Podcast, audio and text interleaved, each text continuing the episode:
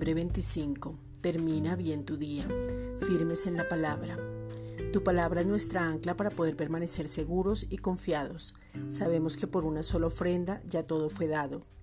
Creemos, permanecemos, nos enfocamos y sin fluctuar estamos firmes en lo que tú has dicho. Tu palabra dice que mayor eres tú que el que está en el mundo.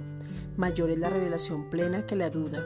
Mayor es confiar en el corazón que dudar permitiendo escuchar voces que no son ciertas.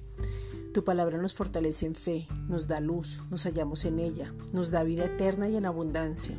Somos introducidos para sumergirnos y de nuestro interior corren ríos de agua viva que saltan para vida eterna. Firmes en la palabra, sabemos que la promesa del Espíritu Santo nos fue dada para ser guiados, enseñados y fortalecidos para traer el cielo a la tierra.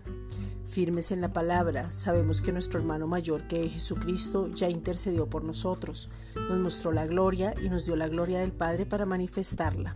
Efesios 6:14. Estad, pues, firmes, ceñidos vuestros lomos con la verdad y vestidos con la coraza de justicia. Esta es una reflexión dada por la Iglesia Gracia y Justicia.